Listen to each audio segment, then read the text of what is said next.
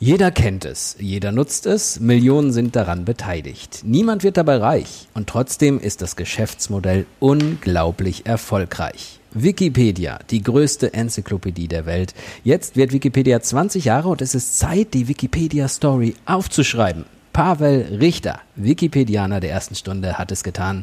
Fünf Jahre lang baute er Wikimedia Deutschland zum weltgrößten Wikimedia-Verein aus und legte damit einen der Grundsteine für den Erfolg von Wikipedia in Deutschland. Was kann man von Wikipedia lernen? Fürs Business, fürs Leben. Campus. Wir sprechen mit den klügsten Businessköpfen einfach über das, was sie wirklich bewegt. Campus Beats, dein Business Update. Worum geht's? Aktuelle Trends, neue Skills, Bücher. Campus Beats. Ja, Herr Richter, ich freue mich sehr, dass Sie hier bei dieser Folge heute dabei sind. Ein super spannendes Thema. Schön, dass Sie da sind. Herzlichen Dank, Herr Hildebrand. Ich freue mich auch. Lassen Sie uns direkt mal ans Eingemachte gehen. Ich meine, Wikipedia, da kann sich jeder was drunter vorstellen. Jeder hat es sicherlich schon mal aufgerufen, weil er eine genauere Definition von einem Begriff oder Wissen über irgendwelche Dinge haben wollte. Wo beginnt denn Ihr Kontakt mit Wikipedia? Hm, ich glaube, mein Kontakt mit Wikipedia beginnt im Jahr 2004 und zwar sicherlich irgendwie erstmal auch als Leser. Daran erinnere ich mich aber wirklich nicht mehr. Ähm, aber ich erinnere mich daran, 2004 war ich Unternehmensberater, was so aus meiner eigenen ähm, Herkunft her eher ungewöhnlich ist, denn ich hatte Geschichte und Politik und öffentliches Recht studiert ähm, wurde dann aber im Jahr 1998, als, wenn wir ehrlich sind, jeder, der bei drei nicht auf den Bäumen war, Unternehmensberater wurde, wurde auch ich Unternehmensberater. Das war einfach eine interessante Perspektive für ähm, eine ansonsten brotlose Geisteswissenschaft.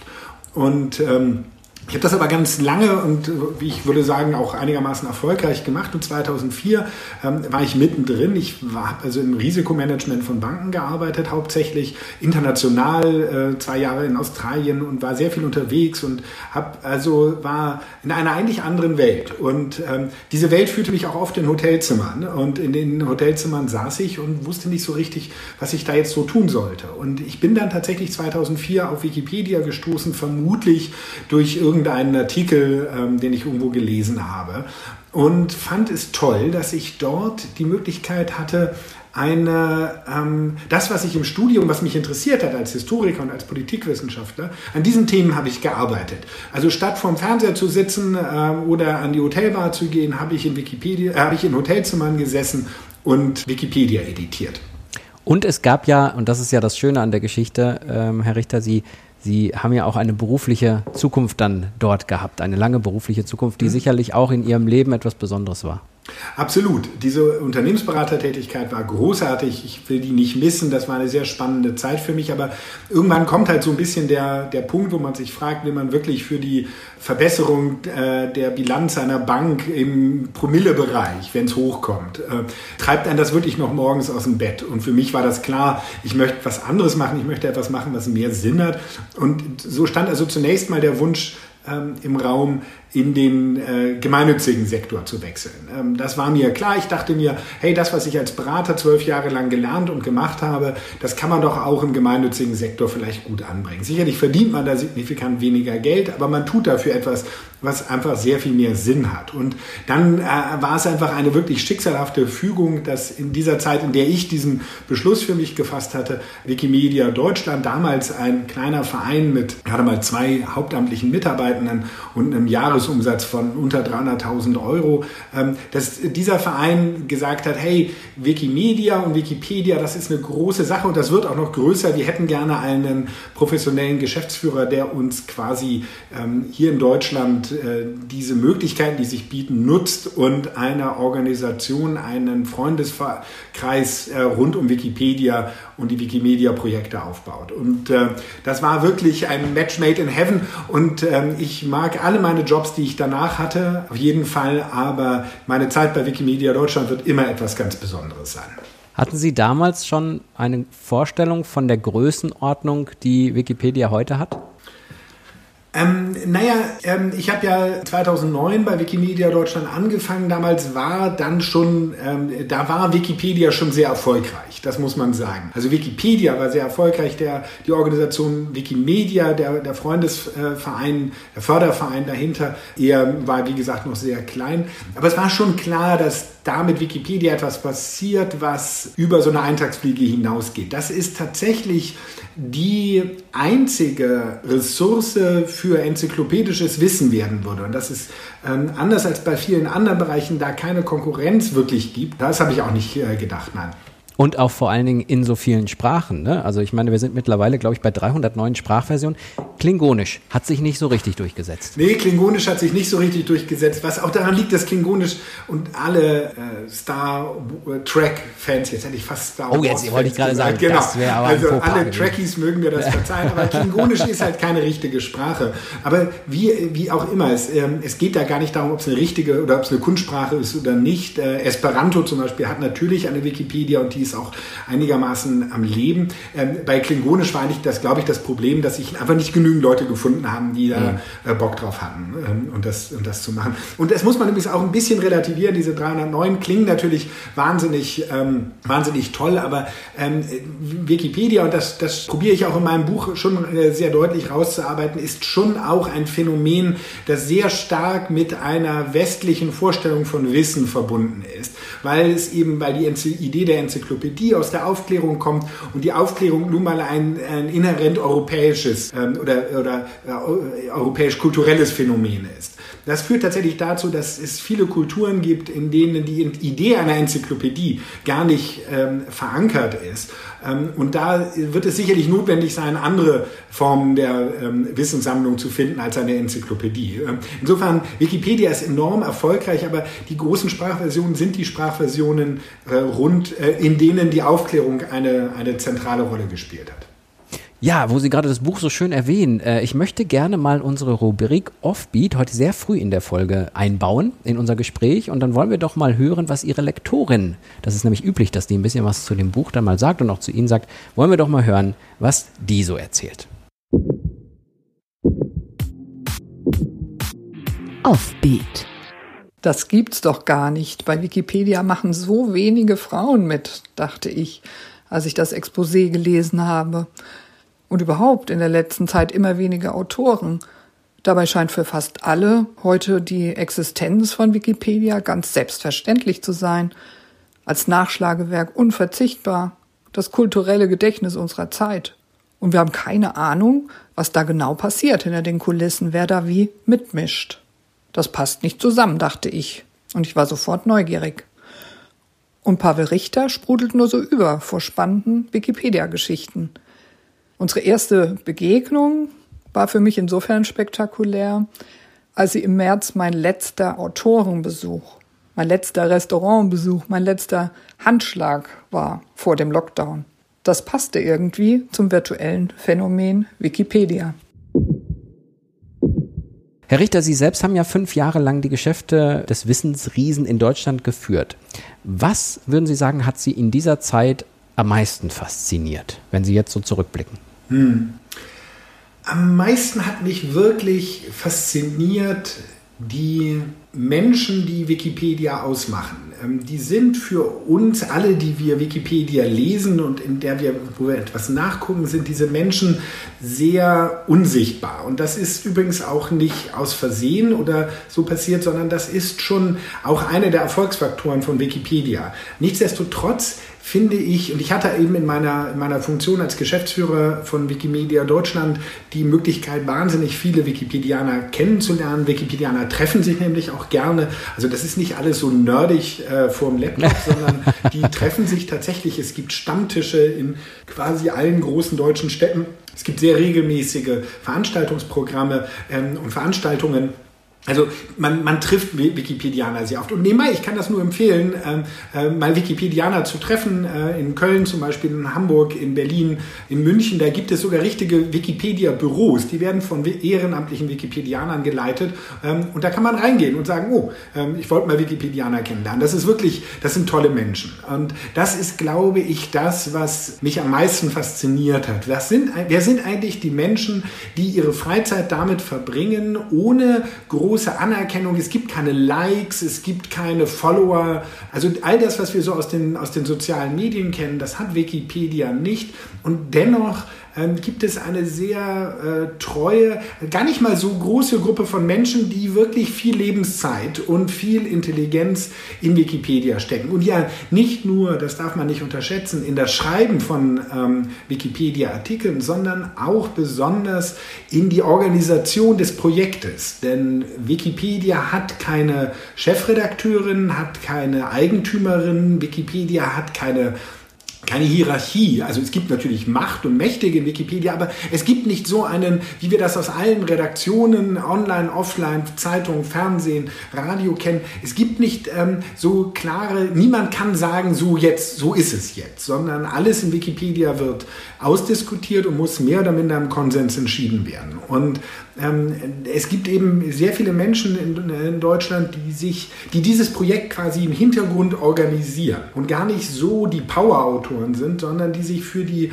Struktur sehr interessieren. Und das finde ich schon, schon wahnsinnig interessant. Und dann ist es natürlich die schiere Größe und der, der unglaubliche Erfolg. Ähm, es gibt mittlerweile viele hundert, ähm, es gibt mittlerweile viele hundert Urteile von deutschen Gerichten und zwar von kleinsten Amtsgerichten bis hin zum, ähm, ich glaube, es war das sogar das Bundesverfassungsgericht, aber auf jeden Fall der BGH, die Wikipedia zitieren in ihren Gerichtsurteilen. Auch dazu habe ich einen kleinen Absatz einen kleinen äh, Abschnitt in meinem Buch, denn das finde ich schon, das zeigt, das bedeutet schon etwas, ähm, wenn auch äh, unsere Rechtsinstitutionen auf Wikipedia referenzieren. Wikipedia Story heißt ja Ihr Buch. Sind es genau diese, diese Blicke, Blicke hinter die Kulissen? Ich mag das ja immer sehr, wenn man so eigentlich das Große so grob kennt und dann immer so Details auch mal vom mhm. Inneren kriegt. Ist das, das praktisch so ein bisschen auch ähm, das Geheimnis Ihres Buches? Mein, mein, Zielpublikum, die Leute, für die ich es geschrieben habe, seitdem ich Wikipedianer bin, also auch lange bevor ich Geschäftsführer von Wikimedia Deutschland bin, wenn immer ich irgendwo jemandem erzähle, dass ich was mit Wikipedia zu tun habe, werde ich immer sofort mit Fragen bestürmt, weil es ein enormes Interesse der Menschen gibt, wie dieses Projekt funktioniert. Und doch bin ich immer wieder, und wie gesagt, seit 2004 werden mir diese Fragen gestellt. In diesen 16 Jahren wiederholen sich die Fragen immer wieder. Also es gibt offensichtlich einen wirklich hohen Informationsbedarf. Und mein Buch richtet sich wirklich an Menschen, die verstehen wollen, einmal wie Wikipedia sich entwickelt hat, äh, deswegen ja auch Biografie im, im Untertitel, aber die auch verstehen wollen, was Wikipedia eigentlich ausmacht und, äh, und wie Wikipedia funktioniert, aber auch ein wenig was Wikipedia über uns als Gesellschaft sagt. Ähm, Stichwort hier ist, ich bin davon überzeugt, dass, vielleicht kann ich, vielleicht erzähle ich es anders. Ähm, äh, Wikipedia ist nicht erste, der erste Versuch, eine Online-Enzyklopädie zu machen mit freien Inhalten, an der jeder mitarbeiten kann. Es gibt sieben andere Versuche, die vor Wikipedia äh, stattgefunden haben, äh, die aber alle nicht erfolgreich waren. Warum hat es denn gerade Wikipedia geschafft? Das ist eine enorm spannende Frage und es hat was aus meiner Sicht damit zu tun, dass wir als Gesellschaft unsere Werkzeuge bauen, die wir jetzt gerade brauchen. Ich glaube nicht, dass Wikipedia erfolgreich war, weil Jimmy Wales ähm, sie am 15. Januar 2001 gegründet hat. Ich glaube, er hat es einfach zum richtigen Zeitpunkt gebracht, als, gemacht, als wir als Gesellschaft genau das brauchten. Wir brauchten eine Enzyklopädie, an der wir alle selber mitarbeiten können. Wir brauchten eine Enzyklopädie, die sehr schnell auf Veränderungen reagieren kann, die keinen Anspruch auf Fehlerfreiheit hat, aber einen Anspruch auf Qualitätssicherung.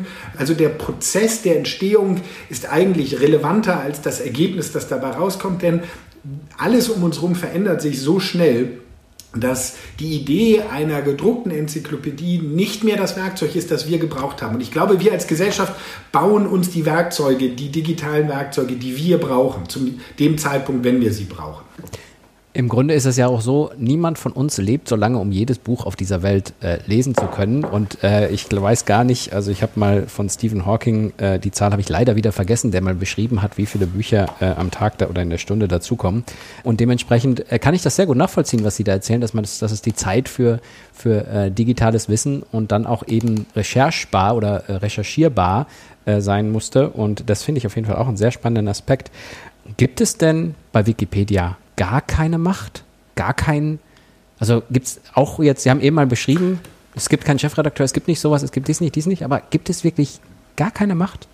Doch, natürlich. Äh, wo Menschen miteinander arbeiten, spielt Macht eine Rolle. Ich glaube, es wäre eine Illusion zu glauben, dass, wir, dass es machtfreie Strukturen gibt. Und ich weiß auch gar nicht, ob das strebenswert ist, aber damit müssen sich Philosophen beschäftigen. Das ist nicht mein Beritt. Aber natürlich gibt es in Wikipedia Menschen, die Macht haben. Es gibt, wir kennen das, wenn man so ein bisschen die Berichterstattung verfolgt. Und ich schreibe das in meinem Buch auch und ich beschreibe deren Rollen auch. Dann werden gerne die sogenannten Administratoren, das sind ungefähr so 280 80 äh, Benutzerinnen und Benutzer, die so ein paar Sonderrechte haben, ähm, die werden gerne als die Mächtigen in Wikipedia betrachtet. Aber ich glaube, das greift zu kurz, weil es auch ähm, Macht äh, auf eine altertümliche Art und Weise definiert. Denn Wikipedia ist ein offenes und freies Projekt. Sie können zum Beispiel niemanden daran hindern, in Wikipedia ähm, mitzuarbeiten. Das ist technisch unmöglich. Äh, zwar können Sie ein einzelnes Benutzerkonto sperren und das kann ein Administrator tun. Die Person hinter diesem Benutzerkonto kann allerdings einfach ein neues anlegen oder überhaupt keins anlegen und einfach so mitschreiben. Das heißt, ähm, die, die Macht in Wikipedia drückt sich anders aus. Und sie drückt sich zum einen aus, und das ist ein ganz wesentlicher Faktor, ich nenne es halb scherzhaft, aber halb auch ernsthaft, auch die Diktatur der Zeitreichen. Denn Wikipedia funktioniert eben über Diskussion, Deliberation und Konsensfindung. Und dabei spielt Zeit eine enorme Rolle. Wer Zeit hat, an einer Diskussion teilzunehmen, wer Zeit hat, auch seine Argumente wieder und wieder und wieder zu wiederholen, der oder die hat natürlich einen Vorteil vor der oder demjenigen, der diese Zeit nicht hat. Ähm, und das spielt eine große Rolle. Und das, also das ist das eine, die Macht der Zeitreichen. Diktatur klingt vielleicht zu hart, aber nennen wir es die Macht der Zeitreichen. Und äh, die zweite die zweite, der zweite Machtfaktor ist tatsächlich soziales Kapital. Wenn ich bin äh, ein einigermaßen erfahrener Wikipedianer und wenn ich so äh, an, an Diskussionen in Wikipedia teilnehme oder wenn ich mir angucke, wie ein Artikel entstanden ist, und das tue ich eigentlich sehr regelmäßig, wenn ich mich mit einem Wikipedia-Artikel beschäftige, dann wird mir, dann schaue ich immer darauf, wer hat denn, wer sagt denn was und wer hat was geschrieben. Und ähm, nach 16 Jahren kennt man eben die Wikipedianer oder viele von ihnen und Menschen, die besonders viel zu Wikipedia beigetragen haben, Menschen, die besonders aktiv in den Diskussionen waren, die haben naturgemäß deren Worte zählen vielleicht etwas mehr als die von einer unangemeldeten Benutzerin, die das erste Mal in Wikipedia schreibt. Das merkt man auch. Äh, auch Wikipedia hatte einen sehr restriktiven Code in der, in der Sprache und man merkt das, ob jemand neu dabei ist. Mein Lieblingsbeispiel ist, wer davon schreibt, ich habe in der Wiki gelesen das. Der outet sich sofort als Anfänger, denn niemand in Wikipedia würde A, Wiki sagen und niemand würde die Wiki sagen, ähm, ah, sondern okay. es ist immer Wikipedia. Und schon alleine, dass ich von der deutschen Wikipedia und nicht von der deutschsprachigen Wikipedia geschrieben habe, das hat mir auch schon Kritik aus Seiten der, von Seiten der Wikipedia eingebracht. Das Thema Kommerzialisierung würde ich gerne ansprechen. Ähm, der ein oder andere Nutzer kennt es, wenn man Wikipedia aufmacht, gibt es ähm, oftmals ein Banner, ähm, wo es natürlich auch darum geht, ähm, zu spenden, um, mhm. um das System sozusagen zu unterstützen. Es gab sicherlich mal, ich weiß nicht, ob Sie es jetzt in Ihrer Zeit mitbekommen haben, es gab sicherlich mal den Moment, wo man darüber nachdenken musste, dass man mit Wikipedia auch über Online-Anzeigen sehr, sehr viel Geld verdienen könnte. Mhm. Wikipedia ist die erste Domain, also der erste, die erste Internetadresse von Wikipedia im Netz war wikipedia.com. Und .com sind die Abkürzungen oder ist die, äh, ist die für die kommerziellen Projekte reservierte. Das hat was damit zu tun, dass mit der ganz frühen Geschichte, die ich auch sehr ausführlich, weil sie wirklich wahnsinnig spannend ist, ähm, die ich sehr ausführlich in meinem Buch schildere, das hat was damit zu tun, dass Jimmy Wales, der Gründer von Wikipedia, tatsächlich ganz am Anfang gar keine gemeinnützigen oder kostenlosen kostenlosen Aspekte ähm, gesehen hat. Und tatsächlich gibt es in den Anfangsmonaten und, und ja, vielleicht im ersten Jahr immer wieder Diskussionen, insbesondere als Wikipedia mal erfolgreicher wurde und schon innerhalb der ersten paar Wochen waren tausende von Artikeln in Englisch geschrieben. Da war die Überlegung auf jeden Fall da, sollen wir das nicht monetarisieren, müssen wir es nicht auch monetarisieren, um die damals ja auch noch ziemlich heftigen Kosten für Server und für äh, Traffic im Netz und so zu bezahlen. Ähm, also diese Diskussion gab es sehr wohl. Und es ist aus meiner Sicht das enorme Verdienst von Jimmy Wales, dass er sehr früh erkannt hat, dass Wikipedia als kommerzielles Projekt nicht funktionieren würde, sondern dass das etwas ist, was größer ist als eine Webseite, mit der man mit Werbung Geld verdienen kann. Und Jimmy Wales hat deswegen sehr frühzeitig alle Rechte, die er selber hatte, ähm, das ist so ein bisschen Hardware an Computern, aber insbesondere auch die Namensrechte an der, an der Marke Wikipedia, an die Wikimedia Foundation, also eine gemeinnützige Stiftung in den USA, äh, übertragen und damit, glaube ich, erst ermöglicht, dass Wikipedia heute noch existiert. Denn ähm, es gab durchaus zum Beispiel von Google und Facebook Versuche, eine, ein Konkurrenzprodukt aufzubauen. Ähm, hm. Und die haben da Millionen an Dollar reingesteckt. Ähm, und sie sind grandios gescheitert. Und sie sind mhm. gescheitert, mhm. weil es eine Sache gibt, die man nicht kaufen kann. Und das ist die Community. Das sind die Wikipedianerinnen und Wikipedianer, die ihre Freizeit einbringen und ihr Wissen einbringen und spenden. Und das tun sie, weil sie es in einem, um, in einem Umfeld tun, das äh, fundamental nicht kommerziell ist. Und wenn ich das kurz sagen darf, die, die Spendenbanner, die Sie ansprechen, die sind so in der Regel fünf bis höchstens sechs Wochen im Jahr zu sehen. Also zehn Prozent des Jahres. Und äh, Wikimedia Deutschland äh, und auch die Wikimedia Stiftung in den USA sagen immer am Anfang äh, der Spendenkampagne, wie viel Geld sie haben wollen. Und die Spendenkampagne endet dann, wenn dieses Geld da ist. Ähm, sie könnten sie auch weiterlaufen lassen, dann würden sie auch noch mehr Geld einnehmen. Aber das ist so ein bisschen, wir brauchen es ja nicht. Wir brauchen nur, wir wissen, was wir brauchen und das hätten wir gerne. Und wenn wir es haben, dann ist es gut. Wir brauchen es ja nicht an irgendwelche Aktionäre auszuschütten. Und dann ist es auch noch ein riesen Geniestreich, dass man im Grunde keine Redakteure bezahlen muss, sondern sich die Informationen von alleine äh, praktisch einpflegen. Also wenn man das ganze Konstrukt sich mal vor Augen führt, da, das, da muss man schon Genie sein, um das im Grunde so zu entwickeln. 20 Jahre haben wir jetzt. Wie sieht es denn aus in äh, den nächsten Jahren? Wie wird sich Wikipedia wohl Ihrer Meinung nach entwickeln? Wohin wird es gehen? Wird es so bleiben, wie es jetzt ist? Es, es schreit ein bisschen danach, dass man wenig an den Strukturen ändern wird. Ja, Karl Valentin hat es ja so schön gesagt, es ist so schwer, ähm, Prognosen abzugeben, vor allem wenn sie sich auf die Zukunft beziehen. Und ja. ähm, das, das ist hier tatsächlich auch so, ähm, dass wenn alleine das Wikipedia als eine Internetseite 20 Jahre alt ist, ist, ist äh, ein absolutes Faszinosum. Nur mal zum Vergleich, als Wikipedia gegründet war, ging Mark Zuckerberg, der äh, Gründer von Facebook, noch in die Highschool. Also da sieht man mal, was für ein, ein Monolith Wikipedia tatsächlich tatsächlich schon ist. Ich glaube tatsächlich, dass Wikipedia aber eine der wenigen Webphänomene ist, die eine Chance haben, auf Dauer zu funktionieren. Zum einen, weil der Bedarf immer da sein wird nach gut recherchierter, verlässlicher, gut aufgearbeitetem Wissen. Zweitens, weil die Inhalte von Wikipedia in einer, unter einer freien Lizenz stehen. Das heißt, selbst wenn ähm, die Wikimedia Foundation zum Beispiel verschwinden würde. Die Inhalte von Wikipedia sind eben frei und sie können von jedem und jeder und auch von jedem Unternehmen genutzt werden, sodass also die, die Idee und die Inhalte größer sind als das ähm, juristische Konstrukt drumherum. Gleichzeitig allerdings äh, gibt es durchaus auch Krisenanzeichen bei Wikipedia und ich finde das Größte, und das ist auch der, der Schluss in meinem, in meinem Buch, der größte. Oh, wollen wir den wirklich schon verraten? ich kann ja sagen, was das Problem Nicht, ist. das Problem spoilern. ist tatsächlich, 90 Prozent der Menschen, die Wikipedia schreiben, sind Männer. Ähm, sie sind akademisch gut gebildet, äh, um die 40 Jahre alt. Und das ist natürlich eine enorm homogene Gruppe. Die, das möchte ich immer betonen, diese alten weißen Männer haben etwas Großartiges geleistet.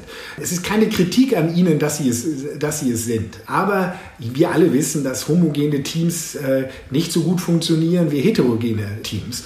Und äh, da liegt eine echte Herausforderung. Und das Zweite ist ganz sicherlich auch, dass Wikipedia, wie ich vorhin schon gesagt habe, eben ein Produkt der Aufklärung ist. Also was ist denn eigentlich mit dem Anspruch, das Wissen von äh, nicht westeuropäisch geprägten Kulturen äh, zu sammeln und aufzunehmen und aufzubereiten und sichtbar zu machen? Da liegt sicherlich auch ein, eine ganz wesentliche Herausforderung. Fans unseres Podcasts werden sich fragen, wo bleibt denn die Rubrik Beat on Repeat? Das machen wir nämlich auch nochmal gerne, wenn wir auf Dinge näher eingehen wollen, wenn jemand etwas gesagt hat, also der Autor vielleicht etwas Interessantes gesagt hat. Ich möchte diesen, äh, diese Rubrik heute mal etwas anders nutzen, äh, für einen ganz bestimmten Aspekt. Herr Richter, erzählen Sie uns doch mal die Geschichte von Stalins Badezimmer. Beat on Repeat. Stalins Badezimmer ähm, beginnt äh, mit einem Glas Rotwein zu viel. Und selbiges hat, das hat er selber auch im Nachgang äh, gesagt, Andreas Kopitz getrunken. Ähm, ein Journalist bei der Berliner Zeitung, der sich darüber ärgerte, dass äh, es diese sogenannten Berulis, Berulinismen gibt. Äh, also angeblich habe ja der, die Berliner Schnauze, würde äh, Telespargel zum Funkturm sagen, äh, Schwangere Auster zum äh, Kongresszentrum, dem, dem alten Westberliner und Elefantenklo zum Kanzleramt. In den allermeisten Fällen stimmt das sicher sicherlich nicht. Und ich kenne auch kaum einen Berliner, der irgendwie sagt, na, ich bin gerade an der Goldelse vorbeigefahren. Also darüber ärgerte sich Andreas Kopitz und ähm, trank ein Glas Rotwein und äh, öffnete Wikipedia, und zwar den Artikel zur Karl-Marx-Allee. Das ist eine sehr ähm, charakteristische Straße in Ostberlin, die geprägt ist durch diesen Zuckerbäcker-Stil des, des Stalinismus. Und was diese Gebäude dort besonders auszeichnet, ist, dass sie so eine fast so dass sie so Kacheln äh, draußen an den, an den Fassaden hat. Und äh, Herr Kopitz schrieb also in den Artikel, der Berliner Volksmund nennt äh, die Karl-Marx-Allee aufgrund der charakteristischen Kachelung auch ähm, Stalins Badezimmer. Abgesch abgespeichert, war in der Wikipedia drin, äh, klingt wahnsinnig plausibel und nichts passierte, blieb also im Artikel. Ein Jahr später äh, hat ihn das schlechte Gewissen gepackt, den Herr Kupitz. Und er geht wieder in den Artikel rein und will es ändern und sagen, oh, äh, hey Leute, ich habe damals einen blöden Scherz gemacht, das habe ich mir ausgedacht, das stimmte gar nicht. Er löscht es also raus, speicherte das wieder ab, sodass es nicht mehr im Artikel stand, aber siehe da, äh, wenige Minuten später war das wieder drin. Und als er es wieder rausgelöscht hatte, war es hinterher wieder drin. Warum eigentlich? Was ganz einfach ist, es gab nämlich plötzlich jede Menge Quellen, die sagen, dass diese Straße Stalins Badezimmer genannt wurde. Ähm, es gibt einen Spiegelartikel, der das referenziert. Es gibt mehrere Reiseführer, in denen auch heute noch drinsteht, der Berliner Volksmund spreche vom Stalins Badezimmer und sogar die amerikanische Kulturzeitschrift The Atlantic ähm, hat diese Geschichte von Starlings Bathroom ähm, erzählt. So dass es also plötzlich einen Beleg dafür gab, dass das wirklich so ist. Gedruckte Bücher, der Spiegel, gute Quellen. Erst als Herr Kopitz in der Berliner Zeitung, für die er auch heute noch arbeitet, einen Artikel über seine in Anführungsstrichen Schandtat ähm, schrieb. Dann gab es einen Beleg dafür, dass die Geschichte nicht stimmte und die Geschichte wurde aus dem Artikel rausgenommen, beziehungsweise steht heute noch drin, aber unter dem Stichwort Trivia oder Skurrilitäten. Aber es zeigt eben, so witzig die Geschichte ist, es zeigt eben auch die Macht von Wikipedia. Das, was in Wikipedia steht, wird, wird übernommen äh, von Reiseführer, Autorinnen, von Journalistinnen im Spiegel und sogar im, äh, in The Atlantic. Ähm, und das sagt schon viel darüber aus, welche ja, Wirkungsmacht Wikipedia heute hat. Herr Richter, ich könnte mit Ihnen noch stundenlang sprechen, aber wir sind leider am Ende unserer Podcast-Folge. Ich danke Ihnen sehr für die vielen Informationen und ich meine, es ist ein, ein idealer Ansatz, um einfach zu sagen, wer mehr darüber wissen will oder Details, der soll sich einfach das Buch holen. Und da gibt es noch mehr von Ihnen und noch mehr Details. Vielen Dank, Herr Hildebrand. Ich habe mich sehr gefreut. Wer jetzt noch mehr wissen möchte, kann natürlich gehen auf www.campus.de slash podcast. Dort gibt es diese Folge, dort gibt es noch viele andere Folgen und dort gibt es auch die Möglichkeit, uns gerne ein Feedback zu geben. Wollt ihr mal, dass wir Autoren auch andere Fragen stellen oder habt ihr bestimmte Fragen und äh, wollt die loswerden über uns, dann können wir das gerne machen. Ich habe mich auf jeden Fall sehr gefreut und ja, es wird weitere Folgen geben von Campus Beats, dein Business Update. Herr Richter, vielen, vielen Dank. Machen Sie es gut. Ciao, vielen ciao. Dank, Herr Hildebrand. Dankeschön. Campus Beats. Mehr Campus gibt es unter www.campus.de slash podcast.